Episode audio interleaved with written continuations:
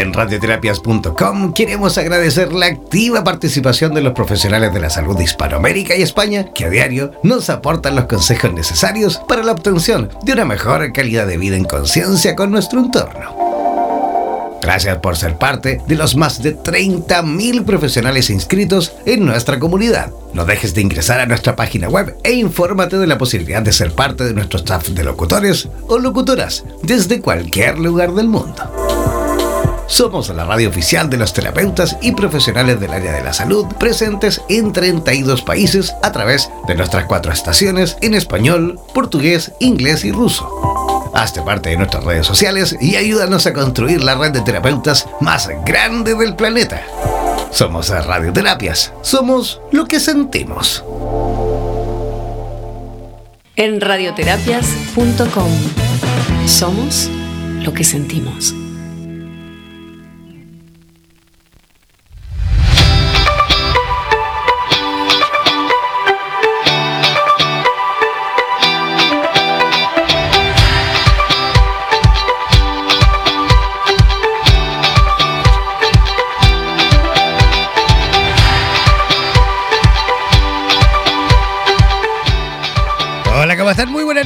Comenzando y arrancando en vivo y en directo a través de la señal de radioterapias en español.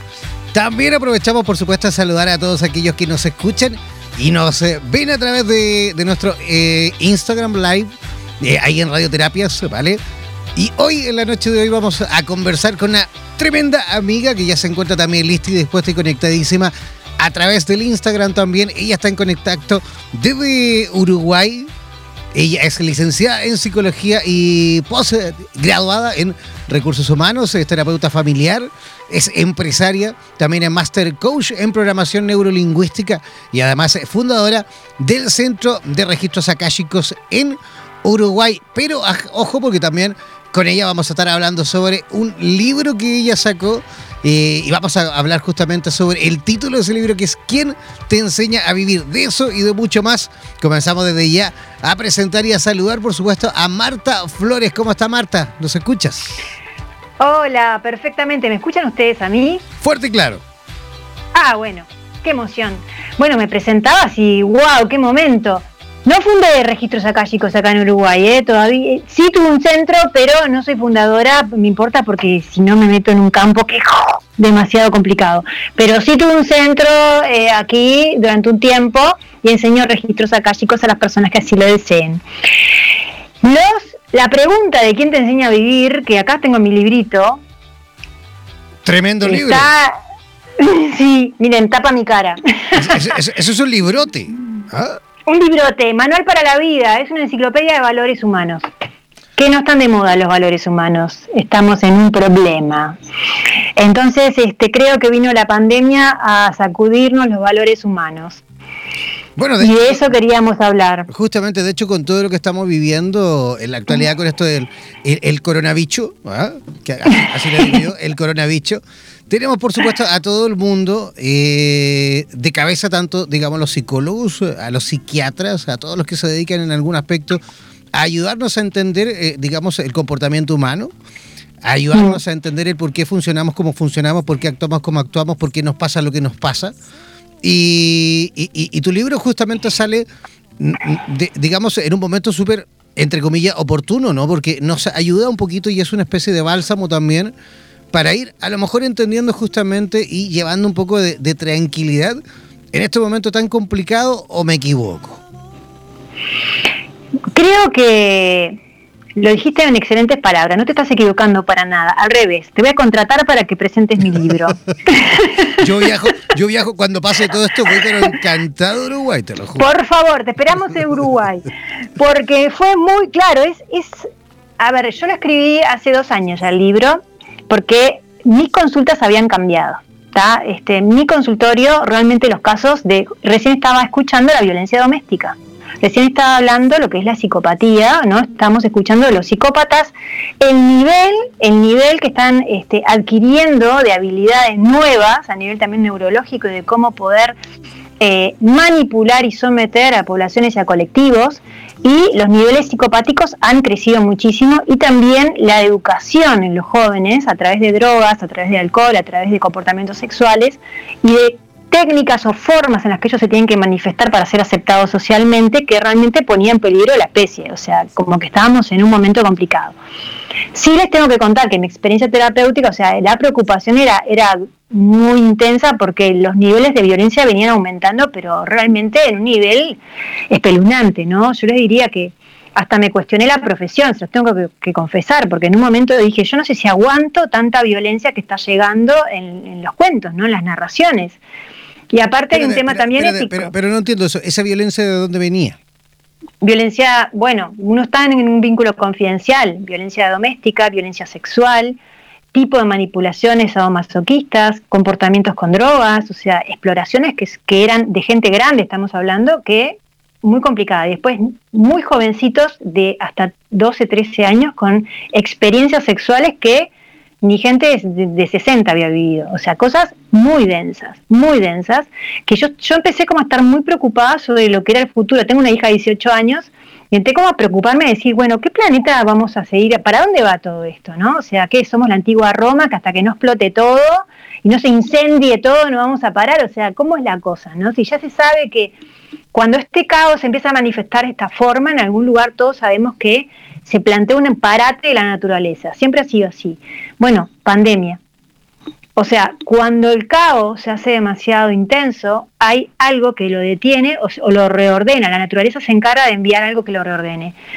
Entonces estábamos como en un momento donde se necesitaba repensar por qué los valores humanos o por qué hablamos de valores humanos o siempre el intento después de una guerra ha sido reestructurar los valores humanos en la humanidad. Por ejemplo, Naciones Unidas, Segunda Guerra Mundial, se inventa para poder reestructurar 30 artículos que hablen de una civilización de paz. ¿Qué, son? Valores humanos. Entonces, venimos en este intento como humanidad, ¿cuánto hace? Yo creo que ya venimos en un... Somos un hámster adentro de una rueda, corriendo y corriendo y corriendo y corriendo. Y creo que eh, hablando de salud mental, es tan difícil en este momento con, con este mundo, los mayos hablaban de telepatía, que es estar conectados online en tiempo real en todo el globo, todo el planeta. O sea, ese, ese cambio tan trascendental que íbamos a tener en el 2012 es este momento que estamos viviendo ahora, que es estar viendo en tiempo real todo nuestro mundo global. Esto nunca existió en el planeta. Estamos viviendo un tiempo sin precedentes y esto es un boom para nosotros, es un boom en nuestra cabeza. No podemos controlar lo que nuestros hijos ven en un celular por la internet, o sea, hay como sumamente complicado y aparte nuestros niños nuevos nacen con esto de que vení explícame vos cómo manejo la computadora, porque saben, tienen deditos de tecla. Todas estas cosas nos están parando como en lugares de empoderamiento diferentes. Los adultos empezamos como a estar viviendo en pos de los niños, pidiéndole que los niños nos enseñen a nosotros todo el tiempo. O sea, se cambiaron todos los roles en muy pocos años y esto ha sido como realmente un momento donde no tuvimos tiempo para pensar. Me preguntas a mí qué fue el, el coronavirus, como dijiste vos, que está buenísimo. ya te lo voy a pedir prestado. lo voy a antes que lo patente, apúrate. ¿no? este, sí, sí, no te lo voy a robar. No, no, no, eso no es ético. Voy a poner abajo derecho autor. El coronavirus es una pausa. Una pausa para pensar y ir a lo esencial y darnos cuenta que no somos nada sin los valores humanos y que un psicópata o unos pocos psicópatas pueden parar el mundo. Y que si nosotros nos ponemos en el miedo, si nosotros no nos no vamos a la grandeza humana y no empezamos a actuar con solidaridad, con cooperación, no sacamos los valores humanos sobre la mesa, nos morimos. El bicho nos come. Marta, ¿de, dónde surgió esto, este, este nombre? ¿no? Porque me imagino, el quién te enseña a vivir, a, modo de pregunta, si, yo, si yo te hago la pregunta a ti ahora, ¿quién te enseñó a vivir a ti? ¿O quién te ha enseñado a eh, vivir? ¿O cómo has aprendido a vivir? Mis padres, para empezar, seguro mis padres me enseñaron a, primero me mantuvieron viva, gracias a Dios, me alimentaron, me enseñaron las reglas básicas, bañarme, lavarme los dientes y esas cosas, para enseñarme a vivir, este, ¿no? De temas de higiene, de salud, de cómo sostenerme en el mundo, cómo sostener mi vida. Y después están el dolor, como un gran maestro, me enseñó a vivir. Sin duda. Porque también fue nutrición de amor, o sea, de saber todo lo, aquello que, que me hace mal y yo no puedo con eso. O sea que la humildad me enseñó a vivir y también me enseñó a vivir la búsqueda de la felicidad, que es la última virtud, la 33. Esto es un manual para la vida que habla de, un recorrido en tres tiempos, o sea, hago una especie como de metáfora con la naturaleza. Siembra, transformación y cosecha. Vos sos una semilla que te plantás o cualquier sueño o vínculo o meta la plantás. Eso vendría a ser como, ¿no? Tu sueño lo plantás en tierra y ese, esa, esa semillita va a echar raíces y crecer en 12 virtudes básicas que es como el inicio. Luego que se planta, esto crece, se tiene que manifestar la materia, más materia, más cosa, más cosa autosemejante, o sea, los mismos células se van reproduciendo, generando más de la misma cosa para que esta plantita crezca, que es transformación y crisis, porque cuando somos adolescentes crecemos como podemos, no como queremos. Nos salen granos por acá, un, brazo más largo que el otro, o sea, nos, crecemos como podemos, menos así, flaquitos, ¿no? o nos sale por las chicas, nos crecen los senos, todo medio como raro, como que no entendés mucho tu cuerpo. Y luego viene la etapa que es la cosecha, que es el cierre, o sea, donde das los frutos, donde sos un frondoso árbol y decís, oh, miren, soy un manzano y doy manzanas. Yo hasta que no di manzanas no sabía que era manzano.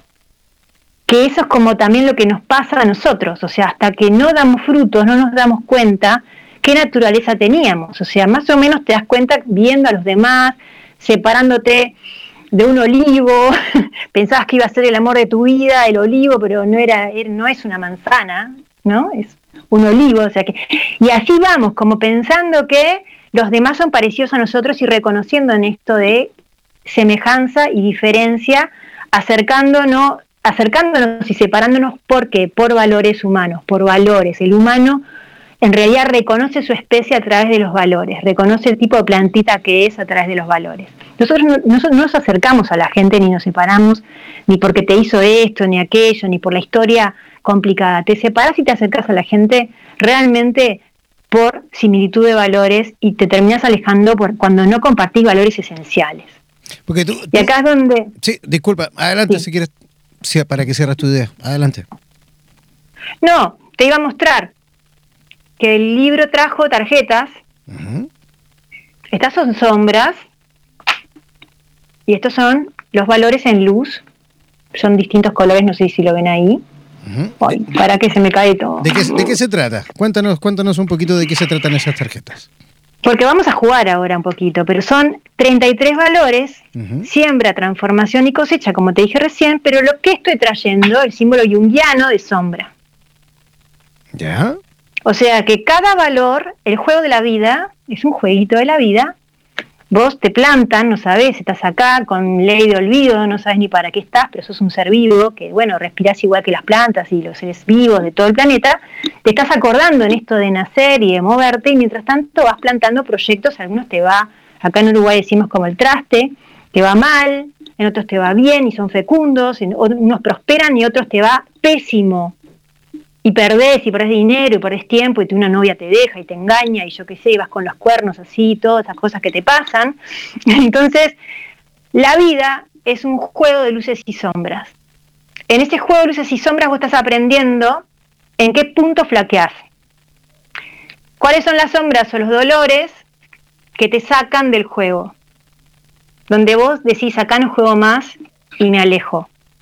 ¿Y cuáles son los puntos ¿no? de valores o virtudes, donde vos decís, y acá esperen que ordeno las tarjetas, acá sí juego, en esto, en esto me quedo.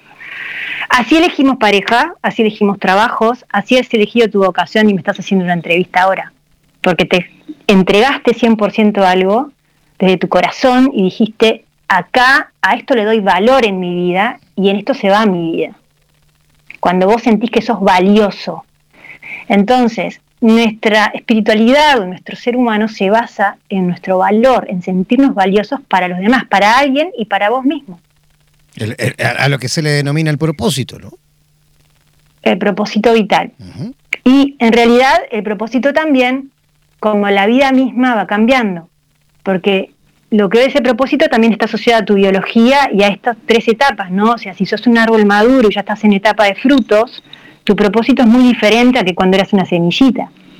¿Y, en qué parte entra? No sé, te lo pregunto, por si, no, yo no he leído tu libro todavía, todavía, espero leerlo, espero me lo envíe foto, eh, ahí autografiado.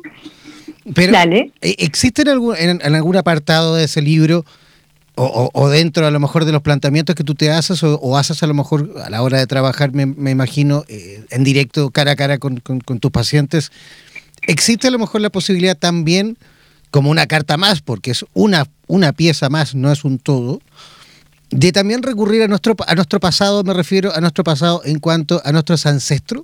Porque muchas veces. Totalmente. Te lo pregunto porque muchas veces sucede en las personas que, que por más que se empeñen en, una meta, en un, objetivo, y, lo trabajan y lo trabajan a conciencia, ¿eh? y, lo trabajan y no avanzan y no lo logran y no lo logran.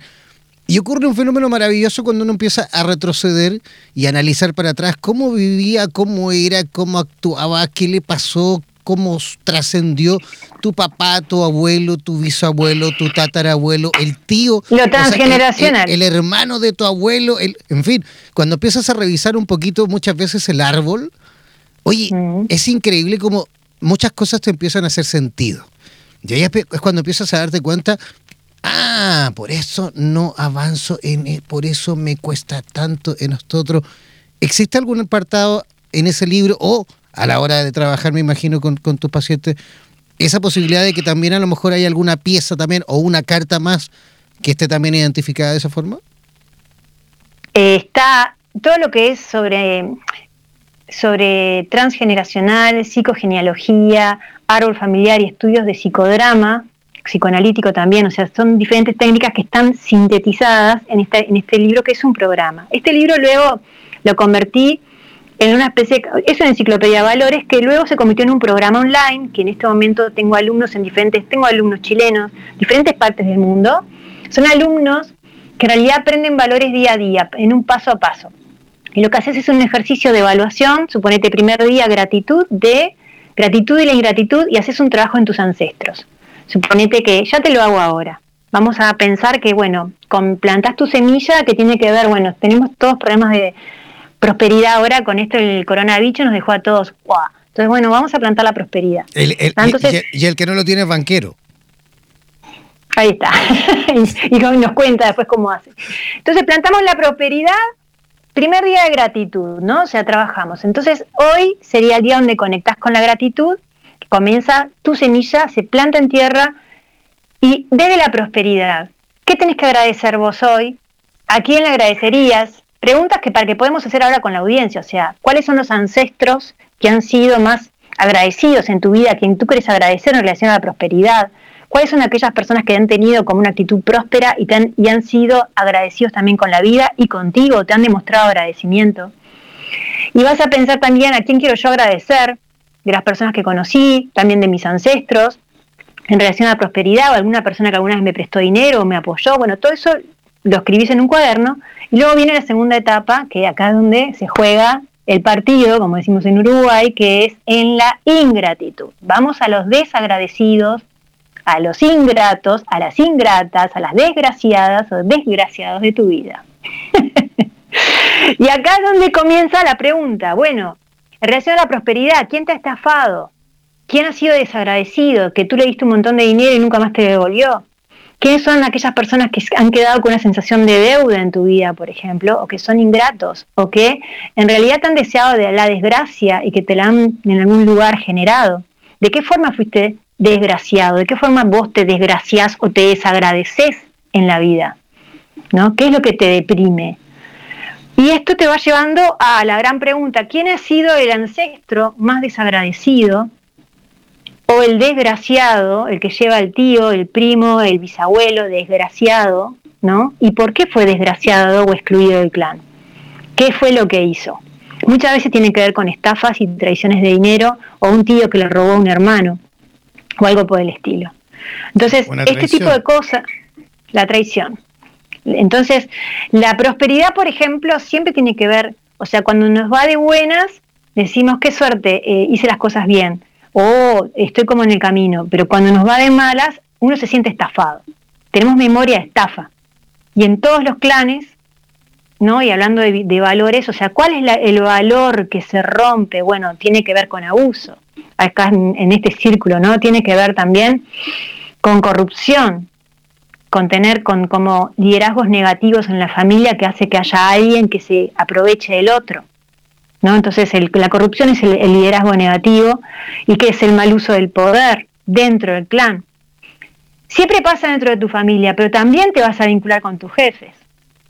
Porque eh, ¿quién no ha tenido un jefe abusador o un jefe que te hace mobbing laboral o que se ha aprovechado de alguna debilidad o vulnerabilidad?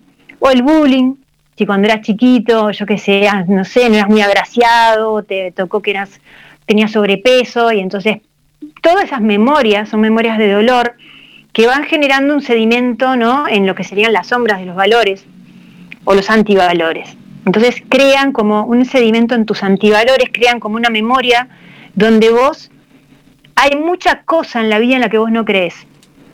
¿Se entiende? Por tus ancestros o por ti mismo, porque te tocó vivir con un humano que es bastante complicado de sobrevivir. ¿Cuáles son las tendencias hablando de psicología? O el aislamiento, o la soledad, la soledad que la podés esconder en que sos DJ, en que te, metes drogas, en que te pones alcohólico, la soledad de buscar relaciones tóxicas, la depresión, ¿no? ¿Cuántas vueltas damos? Porque en realidad tuvimos antivalores o nos hemos encontrado con gente con fuertes antivalores que nos ha roto el corazón. Entonces, mi propuesta es decirte, no te quedes en el lado oscuro de los valores. O sea, no te quedes en el antivalor y no te quedes como quien sería en el Batman que sale a pelear con el archienemigo a veces. En realidad, trabaja desde la sombra la luz.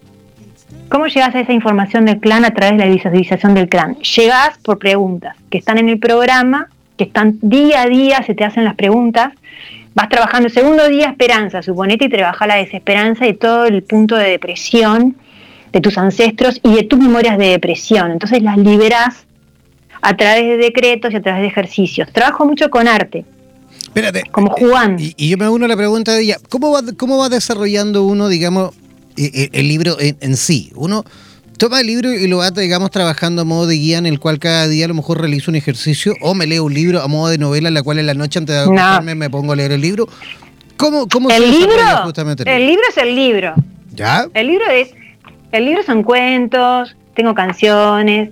El libro te describe los valores esenciales y mi padre es psiquiatra, incluí su voz para que también tengas un marco de salud mental. Porque cuando te encuentras con un antivalor, hay enfermedad o hay mucha patología. Pero hay una patología que es, o sea, una que es clave, que tiene que ver con la psicopatía, lo que estamos viviendo ahora con el coronavirus, que es la compasión versus la crueldad. En el antivalor, la compasión, el antivalor es la crueldad. Los tipos que no son compasivos o las mujeres que no son compasivas, que son crueles, tienen una patología. Una patología de carácter y que está asociada a la psicopatía. Entonces, bueno, el libro te lo cuenta. El programa online, que se llama Realizador de Sueños de las 33 virtudes, te va llevando en un paso a paso a que vos puedas vivir el, libro en tu vida, que puedas aplicar valores humanos a tu vida. Lo que estoy generando ahora es como un círculo de educadores en valores o sea, cada persona que hace el programa puede enseñarlos en su casa. Yo, yo, por ejemplo, tengo alumnos que están toda la familia en este momento practicando en cuarentena. Y entonces empiezan, eh, generamos diálogo, o sea, generás círculos de diálogo porque vos a veces crees que compartís valores con gente y todo el mundo estamos, ay, los valores, los valores. Sí, es como hablar de conceptos paz, humanismo, amor, felicidad, pero ¿qué pasa cuando te viene la sombra y cuando te pega acá, pum, la crueldad? ¿Qué pasa cuando alguien es cruel contigo? ¿Vas y le pegas una piña? ¿Le pegas unos gritos? ¿O salís a perseguir? ¿Sos un acosador moral? ¿Quién sos cuando algo te duele? Y ahí es donde están las correcciones que tenemos que hacer. Espérate, Marta. Ahí, justamente quiero detenerme con eso, porque, a ver, los chinos, por ejemplo, dicen, y lo han dicho siempre, de que el sufrimiento va absolutamente conectado también con el éxito, ¿vale? Porque, mm. porque cuando está todo bien, cuando, no, cuando estamos en esas etapas de la vida en la cual está todo bien, no te pasa nada, está todo funciona, todo correcto, los negocios funcionan, las relaciones de pareja funcionan, mi trabajo funciona, eh, todo funciona, mi salud, todo funciona perfecto, entonces, por ende, no te cuestionas nada, no, no nada, ¿no? Está todo perfecto. Mm. Pero cuando te deja tu mujer, cuando se te muere tu madre o, o- o tu hijo o, o tu mujer, o, cuando eh, quedas en bancarrota, o cuando te entra una enfermedad, o lo que sea, ¿no? Ese, Mm. según los chinos, esa es la única instancia, o sea, el sufrimiento, es esa única instancia en la cual tenemos nosotros de poder mirarnos hacia adentro y preguntarnos esas típicas preguntas que uno se hace de ¿por qué a mí? ¿Por qué yo? ¿Por qué esto? ¿Por qué este otro? Por eso Sí. que ellos conectan justamente que el sufrimiento va absolutamente conectado con el éxito. Porque cuando uno cu- ocurre, cuando uno, mejor dicho, eh, eh, comienza con esta conversación interna en la cual uno realmente se mira por dentro, se mira a la cara por dentro o, o- o toma el espejo y se mira y, y empiezas a, a- a dialogar contigo, es cuando empiezan a abrirse ventanas. Y es cuando uno empieza a darse cuenta de situaciones y ahí, cuando uno por supuesto se hace consciente después de esa etapa de sufrimiento, es cuando uno avanza, ¿no? ¿Qué piensas. ¿qué piensas de eso? Mira, todos los maestros espirituales, y hablando, bueno, hoy por ejemplo es luna llena de Huesac, es la unión de Buda y Cristo, ¿no? Es luna llena en Escorpio, se habla del momento de iluminación de Buda y del nacimiento y de su muerte, o sea, tres sucesos de iluminación que Eh. tienen que ver con la sabiduría y con esto que estás hablando. Y vos. estamos en pleno Ramadán también. Exactamente. Y la iluminación, ¿sabes dónde viene? Cuando Buda supera los cinco sentidos, o sea, cinco pruebas de todos los sentidos. O sea que la conexión con las tentaciones, con el dolor, con quién sería yo, o sea, la responsabilidad tiene que ver más que nada también con el hacerte cargo, Buda, exacto, hacerte cargo de las consecuencias de tus actos que en algún lugar es todo el proceso de hacernos adultos, digamos, crecidos o de adultos espirituales. La verdadera espiritual es, eh, la verdadera espiritualidad no es tanto oh, reza, reza, por lo menos desde mi lugar, ¿no? Sino lo siento desde un lugar de donde vos te das cuenta de las consecuencias de tus actos. O sea, te das cuenta que vos sos el hacedor del destino, vos sos el- sos- tenés libre albedrío y vos podés influir en que las cosas vayan de una forma u otra y que vos al, al actuar de cierta forma le das como una impronta o un magneto eléctrico, ¿no? O sea, o pesado o más luminoso, más amor. O sea, podés como traer al mundo más densidad más liviandad. Cada uno de nosotros tenemos esa bolsa de posibilidades, ¿no? O sea, hacerlo más liviano. Por eso creo, sí, los chinos hablan del sufrimiento, o sea, lo pesado, lo denso, cuando viene el dolor, lo que trae te, te trae ese peso que hace que vos quieras más liviandad y la anheles. Entonces, para co-crear con la fuente, como están hablando ahí, en esta iluminación, muchas veces el proceso del dolor o entrar en una constricción de los sentidos, o sea, en una austeridad de sentidos, en eso de que apretás, duele, queda para, que te quedas para adentro, toda tu fuerza va, ¿no? Como para, pa, cómo me duele, me quedo así yo chiquito solo porque no puedo con esto, y luego puedo expandir y ahí vuelvo como a esa expresión de amor. O sea, lo que yo es cierto es que somos pulso, las dos cosas, ¿no? O sea, constricción y expansión. Si esto le Y el dolor es parte, exacto.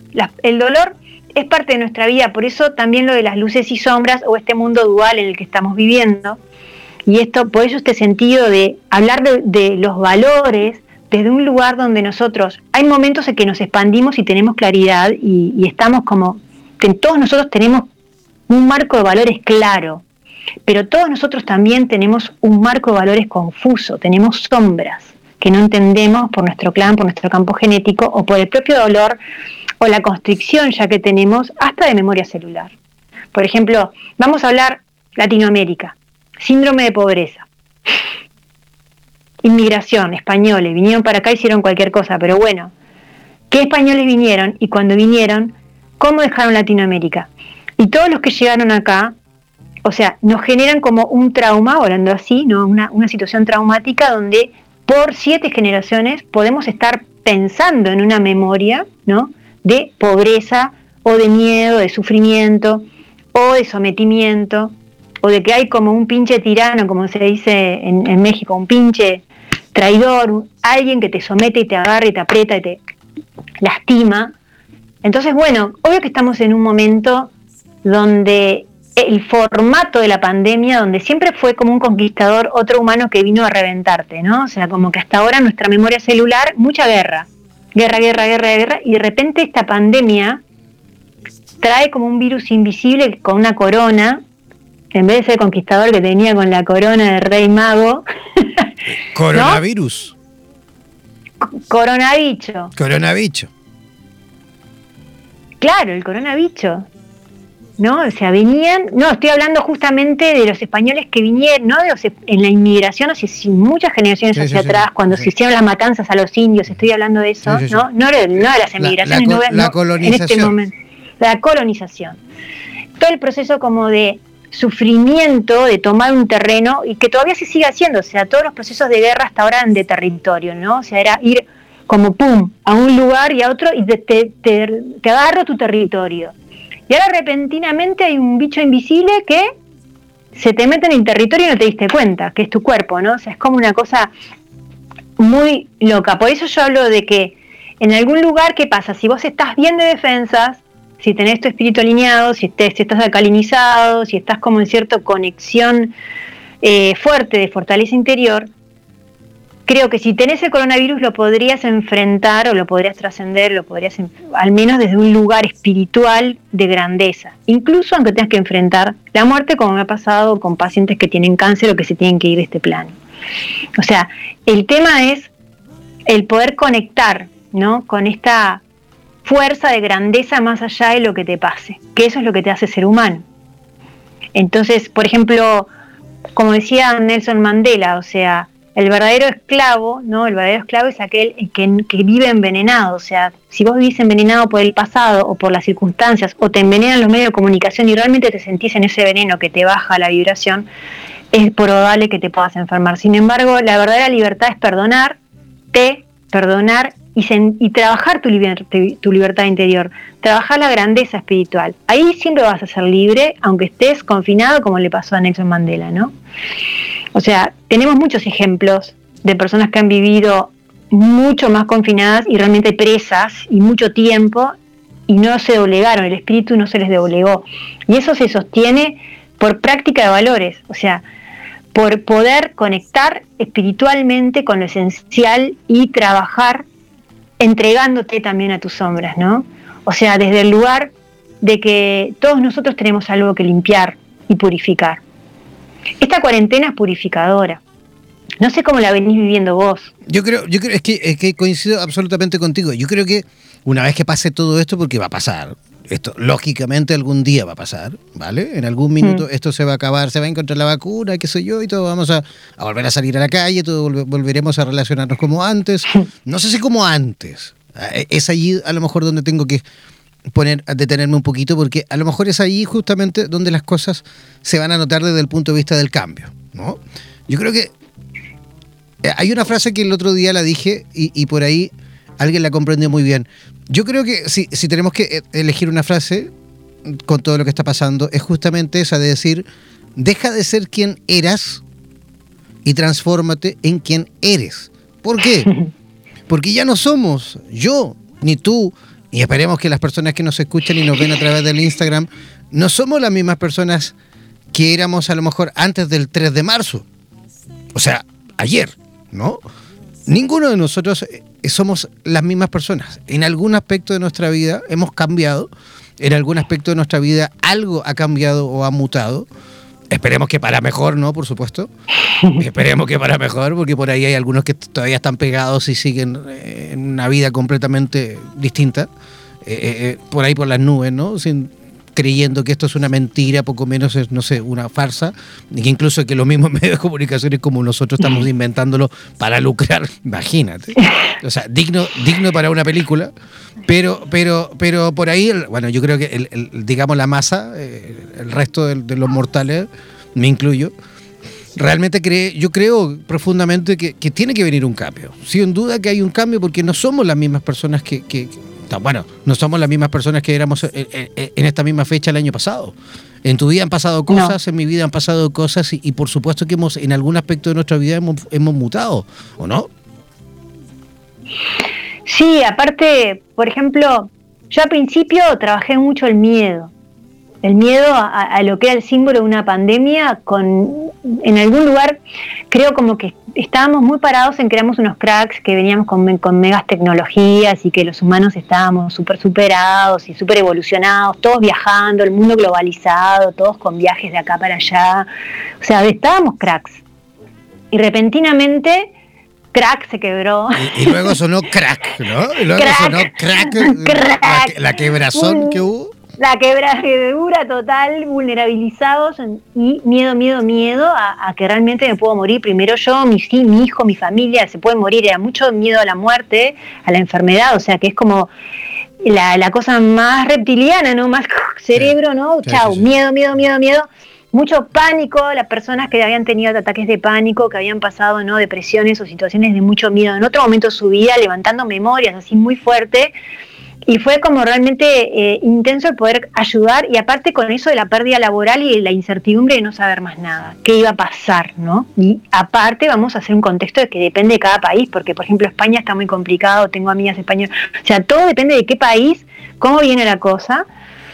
Y ahí, por ejemplo, Uruguay aprendió un poco bastante de verlos a ustedes, comenzó el 13 de marzo y, y es como que viene como un poco más leve por, las medidas de seguridad, entonces como que aprendimos de ustedes, pero en realidad los que tuvieron que estar adelante viviendo el coronavirus de primera, de primera mano, como fue Europa, y después que llegó acá y algunos países que nosotros, bueno, Brasil como está ahora, o sea que depende pila también, ¿no? De cada país y lo que está pasando. Pero sí creo que en el fondo, primero fue mucho pánico y después ahora por lo menos como que comenzó la etapa más de depresión, de miedo a estar deprimido, tanto confinamiento, tanto encierro, y yo más allá de las cosas que se han estudiado, es como que salió a la verdad si realmente te soportas a ti mismo, si realmente sos buen amigo de vos mismo, si realmente te bancas tu historia o te soportás tus defectos, si realmente te diste cuenta que no sé, que te pasas mil horas con el celular o te miraste 80 películas de Netflix, o que si te dan la oportunidad de ser vago, fuiste recontra vago, y si te aburriste de ser vago, tampoco sabes exactamente quién querés ser. O mm. sea, porque te la oportunidad, la gran oportunidad que querías de las vacaciones como, no sé, free, libres y que realmente entonces quedas, ¿quién soy? ¿Quién soy? ¿Soy un vago? ¿Soy una persona sin propósito? Entonces como la humanidad está en crisis, me, me encriso yo, entro yo en la crisis y entonces yo también entro en esta mente depresiva y encima tengo salud y no tengo derecho a estar quejándome, culpa, ¿no? Culpable de que estás bien. ¿Qué es lo que más te ha llamado la atención de todo esto? Este, de, esta etapa de confinamiento? De, me refiero a modos de la sociedad, ¿no? De cómo se ha comportado.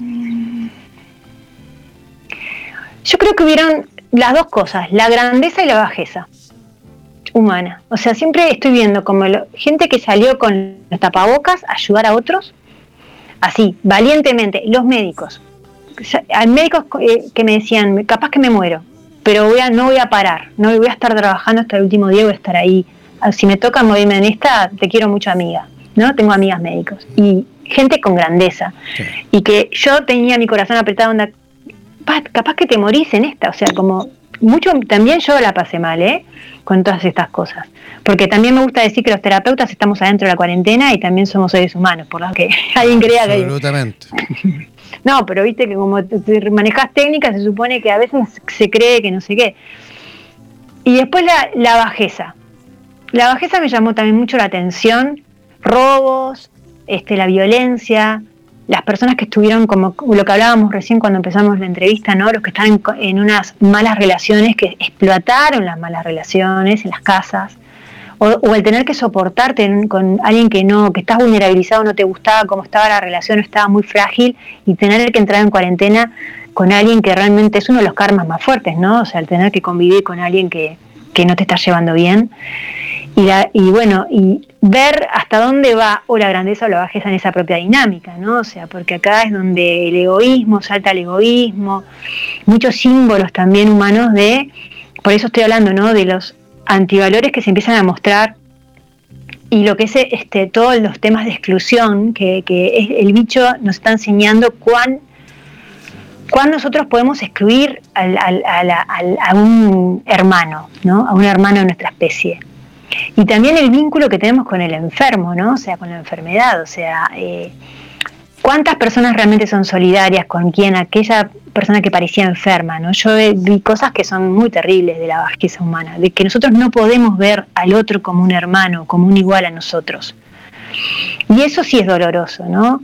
Y por momentos muy orgullosa de mi especie y de ser parte de esta especie, y por otro lado, a veces con vergüenza. Pero pareciese que, que igual la gente bueno, el, ser humano es un animal de costumbre, ¿no? Igual poco a poco, aunque no queramos, eh, por ahí, a latigazos, por ahí decía mi abuela, uno igual se va adaptando, uno igual se va adaptando y uno igual se va como, no sé si entregando en el proceso, pero, pero me pasa que en un principio todo el mundo cuando llevábamos nada, una semana de, de, confinamiento, una semana de, de toques de queda y qué sé yo, eh, la gente estaba desesperada, ¿no? Que todo el mundo, no, no puedo, pero ¿qué vamos a hacer? Y qué sé yo. Ya llevamos más de dos meses y la gente yo siento y noto que ya como que se ha adaptado, ¿no? Como que ya no está a lo mejor ese nivel de ansiedad que había en las primeras semanas que estaban todos desesperados. Yo creo que ya, claro, también... también... Eh, eh, también yo quiero como, como rescatar lo que les pasó a ustedes en Chile, ¿no? O sea, ya venían de un año, pero impresionante. Nosotros empezamos la pandemia en octubre, con el estallido social. Ahí va. Sí, sí, sí. No, no, eso fue muy intenso y ya, ya se veía como cierto, cierto movimiento que era como muy intenso, muy, muy, muy intenso. Este, a mí Chile me llamó mucho la atención en la evolución como explosiva eh, a nivel como humano, o sea, todo un movimiento muy fuerte. Ya, ya ustedes en esa época ponían música en los balcones, ¿se acuerdan? Mm. Yo por lo menos lo vi eh, acá en los noticieros.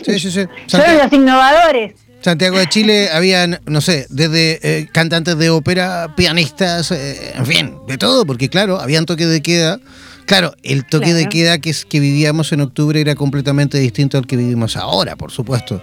Eh, eh, en, el, en, el, toque de queda de octubre eh, veíamos militares pasando por la calle y se salían, eran, eran, eran otras las condiciones, ¿no? Hoy en día bueno, las cosas son distintas. Yo te daría, te tengo que hacer una entrevista a vos de cómo está en Chile ahora, porque son como muchos shocks en pocos meses, o sea, mucho shock hablando como justamente de lo que es la resiliencia o cuánto puede soportar tanto impacto de crisis junta, de crisis social, que aparte cuando es colectiva da mucha cosa. Entonces digo, sin duda para Chile, por ejemplo, el símbolo que están viviendo ahora es totalmente diferente al contexto. No sé, Uruguay acaba de hacer elecciones, entonces eh, acabamos de terminar las elecciones que fueron, wow, viste que la crueldad está de moda, hablando de valores humanos, todo lo que de antivalores, o sea, si eras medio vulgar, si eras una persona deshonesta, si sos una persona como muy, este, incluso en las redes sociales, cuanto más este, escandaloso y medio, medio como vulgar te manifiestes, diciendo malas palabras, expresándote mal, mejor te va. ¿no? Cuanto más así como pacato sos, de los valores, hablas todo lindo y no sé qué, como que sos medio idiota y nadie te quiere. Entonces es como que está, de moda ser así, como medio, medio que, eh, no tengo valores y qué, vení, rock and roll, ¿entendés? Estaba como de moda toda esa cosa de intensidad. Y bueno, creo que en el fondo eh, hoy estamos necesitando palabras suaves, nos cansamos, estamos cansados, necesitamos gente que, que sí nos diga la verdad, pero también estamos necesitando más suavidad un humano menos animal. Estábamos muy instintivos y muy desbordados de una intensidad emocional que la emoción, si no está con un propósito, la emoción en sí es un vehículo, no es el objetivo. Pero, pero, pero por lo mismo, a lo mejor este, este coronavirus ha venido justamente también a bofetearnos y así, chico, despabila, ¿no? Oye, ese, ego que andas trayendo por la vida que es más grande que tú, ¿ah? ¿Sí o no? Porque a mí, lo que, a mí lo que más, entre comillas, me ha llamado la atención. Eh, iba a decir lo que más me ha gustado, porque no, creo que no se puede utilizar la palabra me ha gustado, porque es una pandemia horrorosa que ha matado a mucha gente, entonces no puedo utilizar la palabra me ha gustado, porque de verdad no tiene por dónde que te guste, pero, pero hay, algo, hay algo que me ha llamado muchísimo la atención, es, esa bofetada gigantesca que nos dio el coronavirus de, de, que aquí el dinero no vale nada. ¿No? Aquí no. puedes tener, puedes ser el, más rico de los ricos. Y si, y si te agarra el bicharraco con más de 65 años y por ahí, si más encima tú fumabas y qué sé yo, o, tienes asma, que el asma hoy en día no es nada, ¿eh? salbutamol y se acabó con el asma. Pero hoy en día si tienes patologías a lo mejor que ni siquiera son tan crónicas, pero te agarra el bicharraco, oye, que puedes abrir la bóveda del banco y tirar todo el dinero a la chuña porque no te sirve de nada. No. ¿Ah? muy buena esa reflexión, hablando justamente del valor de la vida. ¿no? Entonces también, ayer entrevisté a un colega que hablaba de felicidad. Y justamente, o sea, podrás ganar dinero y antes nos hicieron creer quizá que la felicidad era el dinero y andaban vendiendo todo el mundo queriendo ser millonario. Eso también me asombraba mucho. A todos lados donde iba había como una especie de deber ser millonario. O sea, ya estás por detrás de tu primer millón y ibas en las redes sociales y querés el primer millón y te querés unir a mi negocio para no sé qué millón. Yo decía, pero ¿qué está pasando que todo el mundo quiere ser millonario? O sea, era, era como una especie aspiracional de vida, ¿no? Y hoy todos los millonarios, igual como está, eh, eh, lo que estás planteando vos como reflexión, si te tenés que ir a este mundo, te vas a este mundo millonario y te vas. O sea, no te salva el dinero. El dinero no es la grandeza humana. O sea, el dinero no es lo que te, te hace grande y es más, quizá por hacer dinero te perdiste de muchas cosas de la vida o no pudiste cultivar tu espíritu o no pudiste cultivar tu grandeza, que es espiritual. La grandeza humana no está dada por los millones, está dada por cómo enfrentar las dificultades de, índole vida-muerte. Por eso, por ejemplo, durante mis transmisiones hace un tiempo empecé a entrevistar personas que han superado cáncer o que han, o que han superado situaciones de cuarentena impuestas por situaciones de salud o por crisis que pasaron o hasta por, por una depresión o por ataques de pánico que tuvieron como cuarentenas simbólicas, ¿no? Donde pucha, no pudiste salir, no podías salir de tu casa, tenías agorafobia, punto, o sea, no podías salir, te daban palpitaciones. Entonces, hay gente que tuvo cuarentenas impuestas y salió adelante. Entonces, esos son seres que tienen grandeza. Hoy yo los considero que son los millonarios, aquellos que han superado las crisis, aquellos que saben cómo, qué tip usar para cambiar sus hábitos, cómo pudieron cambiar el cuerpo, salir de una enfermedad mortal, ¿cómo hicieron? Esos son los seres humanos que tenemos que imitar. No un tipo que en realidad, wow, qué crack, metió un negocio, hizo dinero, ahora tiene un montón de millones y, y se va a morir apenado mandando un mensaje de texto. Eh, e, es re fuerte, ¿no? Hablando de todo lo que estaban comentando recién personas y colegas que veían muchos psicólogos, este, es una prueba muy fuerte la que nos están mandando de, de mostrarnos verdad, verdad. Y bueno, yo este, quería en realidad como simplemente hablando del libro ¿Quién te enseña a vivir? o desde dónde trabajo esto de los valores y las virtudes, te queríamos mostrar este súper inventito que me mandé, porque lo tenía que traer para mostrarte esto. Eso es? un tablero, es un ludo, un tablero ah, de mesa. Como un ludo, ¿ya?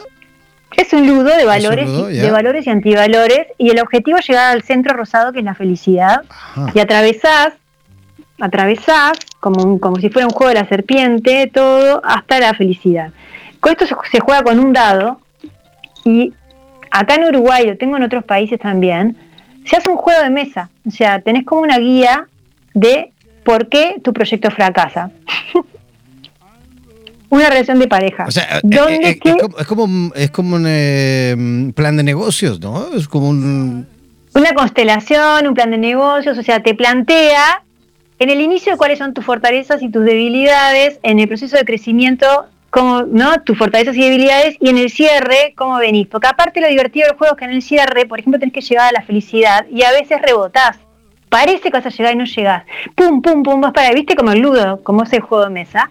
Y vas para adelante y para atrás, y a veces te cuesta mucho y a veces vas de primera y fácil. Entonces, hablando del juego de la vida, ¿no? De cuánto intentás para llegar a la felicidad? ¿Cuántas oportunidades le das a esa pareja que ya te tiene cansado, cansada y que ya decís, Dios, lo dejo, no lo dejo, lo dejo, no lo dejo? O sea, ¿cómo tomamos decisiones? Y en realidad, cuando vos jugás con otros, te das cuenta que estamos todos en el mismo juego de la vida y que no sabemos qué hacer muchas veces. Y que viendo jugar a otros aprendes más que viéndote a vos mismo muchas veces también. Por eso es tan importante el storytelling o contarnos historias y contarnos nuestras vidas. Esto que estás haciendo vos ahora, que yo te cuento y nutrirnos y que yo que sé, capaz que inspire a alguien ahora. Alguien dijo, wow, qué buena idea, qué ganas de pum. Este, y bueno, es simplemente eso. Por eso yo integro mucho el tema del juego, porque me parece que la vida está últimamente siendo poco inocente. Como que necesitamos caer más en nuestra inocencia, ser más niños, más puros. Sin duda que sí. Sin duda que sí. Marta, ¿Cómo, ¿Cómo las personas que nos escuchan a través de la señal de radioterapia en español y también a los que nos siguen y nos ven en este momento a través del Instagram Live, cómo pueden conseguir tu libro? ¿Cómo pueden contactar contigo? Bien, bueno, mi, mi Instagram es mf.martaflores, me buscan ahí. Mi libro está en mi Linktree, o sea, entran en, mi, en el rengloncito celeste de la biografía y ahí tienen para comprarlo tipo ebooking porque ahora la editorial lo puso muy bajo precio, así que lo pueden comprar también por Amazon y lo pueden allá adquirir. Este, y después, bueno, yo voy a estar dando una masterclass el lunes para trabajar justo las secuelas de la pandemia para cualquier persona que conozcan o que tenga depresión o que esté como ya en secuela, plan, engordamos, me deprimí, me comí todo, o, bajé mucho de peso porque me angustié, o yo qué sé, empecé como con tener 80.000 alergias o estoy con una crisis de pareja brutal, secuelas. Mi familia colapsando, todas esas cosas que, que creo que ya empezó la etapa cansancio.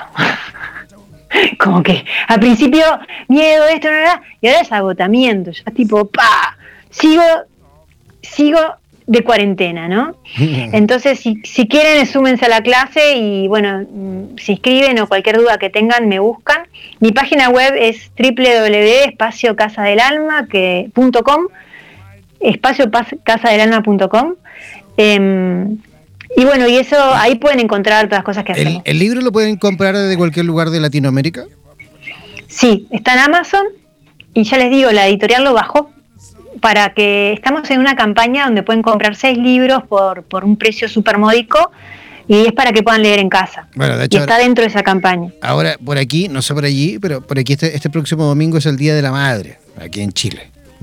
Wow. por ahí a lo mejor algún chileno o chilena que quiera regalar, ya tienen también un, buen eh, motivo, un, buen, una buena oferta para poder regalar a la mamá este próximo domingo. Marta, agradecerte mm, tu visita, agradecerte que hayas aceptado nuestra invitación. Esperamos sin duda tener la oportunidad de volver a repetir el plato, de volver a conversar contigo. Y eh, de que nos sigas comentando, por supuesto, cómo va a transitar tuyo de la vida y cómo van las cosas por Uruguay. Y, y, que tengamos la suerte algún día, esperemos que cuando ya el bicharraco se haya muerto, cuando el coronavirus ya nos haya dejado, tener a lo mejor la oportunidad en algún espacio de este planeta, tener la oportunidad a lo mejor de sí darnos un abrazo fuerte y, volver a conversar cara a cara. ¿Te parece? Yo, te agradezco de corazón. ¿Y sabes, lo que quiero para cerrar? ¿Cómo no? ¿Me permitís ser atrevida? Claro que sí. ¿Querés un mensaje? Pero hace una pregunta, si es para Chile, si es para las madres. Vamos a buscar un mensaje de valores y de, y de qué tenemos que fortalecernos. Justamente que sea el regalo para las madres chilenas de este próximo domingo, que es el Día de la Madre aquí en Chile. Bien, vamos a buscar regalo para las madres chilenas. Que aparte me imagino, pobres madres chilenas, por lo menos las madres que, en las que ando yo vinculándome, están muy cansadas. Por, porque están trabajando con los niños en sus casas, les tienen que dar clase, más todo lo que es la limpieza de desinfección y todas esas historias. Y la madre de las madres. Y la madre de las madres. Bien, vamos a... ¡Ay, qué divino! Bueno, me dicen que la madre chilena es muy generosa en su siembra. Inicia siempre con muchísima generosidad. Después, si querés, te mando una foto de esto. Eh, son mujeres generosas, o sea que se brindan por el placer de dar. Generan síntomas, o, hablando de psicóloga, de pertenencia, o sea, son aglutinadoras. Ellas necesitan armar como regalo, son buenas eh, madres que hacen pertenecer a su clan, ¿sí? O sea, que trabajan mucho lo que es la sensación de pertenecer a la familia. Es muy importante para la madre chilena como regalo, trabajar la pertenencia y vivir la pertenencia. Y son las que brindan, mira, salió la virtud máxima que es la felicidad. No sé si la ves ahí. Felicidad. La ven alrededor. Ok, la 33. O sea, que estamos hablando de un alto nivel. Qué lindos tener una mamá chilena. Vamos a ver las sombras. ¿Qué es lo que tienen que superar las mamás chilenas? La ingratitud en la siembra, o sea, no le agradecen. Son muy generosas, pero no le dan, no le dan bolilla. Acá en Uruguay decimos no le dan pelota. O sea, no les agradecen, no las reconocen. La pertenencia, ¿te acordás que era como el proceso de crecimiento? Tienen que trabajar la fe, la falta de fe, que puede ser falta de fe en sí mismas cuando están creciendo o haciendo avanzar a su familia, como que tienen que trabajar la fe o la visión del futuro. Y la felicidad, la sombra en la cosecha, wow, es el rechazo, el miedo al rechazo. O sea que muchas veces para ser felices a los demás tienen que soportar el rechazo de que alguien las rechace. No sé si la suegra, no sé si otras personas, o soportar el rechazo en su vida. Entonces, bueno, eso le lleva como también a sentir falta de respeto de parte de los demás. Está muy asociado a esto, ¿no? De no ser reconocidas y de la falta de respeto a veces en el contexto. Me dirán las madres chilenas si algo de esto está pasando. mi regalo, Seguro que mi regalo es que madres chilenas, mucha gratitud, mucha fe en el futuro y en la visión que quieren para su familia y en realidad el rechazo se supera con integridad, o sea que vos sentite íntegra con quien sos, que sin duda estás haciendo feliz a mucha gente y esa integridad no te la dan los demás, te la das vos misma. O sea que siempre que sientas rechazo, acordate a todas las personas que viven bullying o mobbing, esas cosas, recuerden todos que tienen que trabajar la integridad desde sí mismos. Y bueno, ese es mi regalito de cierre entonces. Te lo agradezco en nombre de todas las madres chilenas y también de todas las madres a nivel latinoamericano que nos escuchan también a través de Radio Terapia en Español y que nos sigue por en Instagram. Un abrazo gigantesco, que tengas una linda noche. Igualmente, gracias a ti. Nos vemos pronto. Chao, chao. a todos. Yo también comenzando a despedirme, agradecidísimo por supuesto por la altísima sintonía a través de Radioterapias en Español. No es necesario que se desconecten de nuestra programación aquellos que nos siguen a través de nuestra emisora. Recuerden que Radioterapia se transmite las 24 horas del día y los 7 días de la semana. Yo me despido, agradecidísimo, cuídense mucho, que tengan una linda noche, disfruten, disfruten de, ustedes mismos. Y eh, nos reencontramos mañana en este mismo horario. Mañana tenemos un programa especial dedicado a la salud. Mañana tenemos junta médica. Sí, mañana vamos a estar conversando con médicos a través de radioterapias.com, señal en español. Chao, chao, pescado.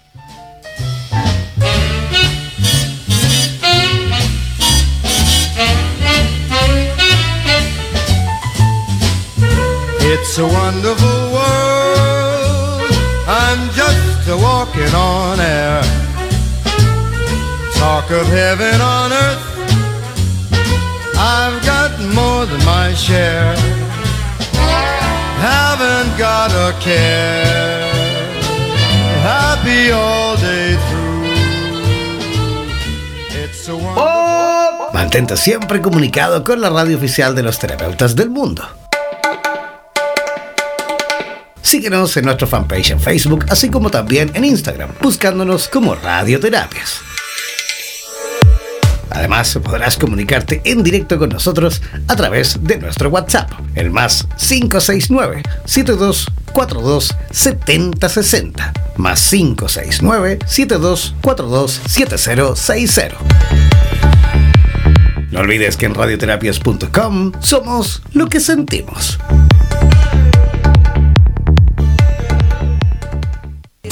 En radioterapias.com somos lo que sentimos.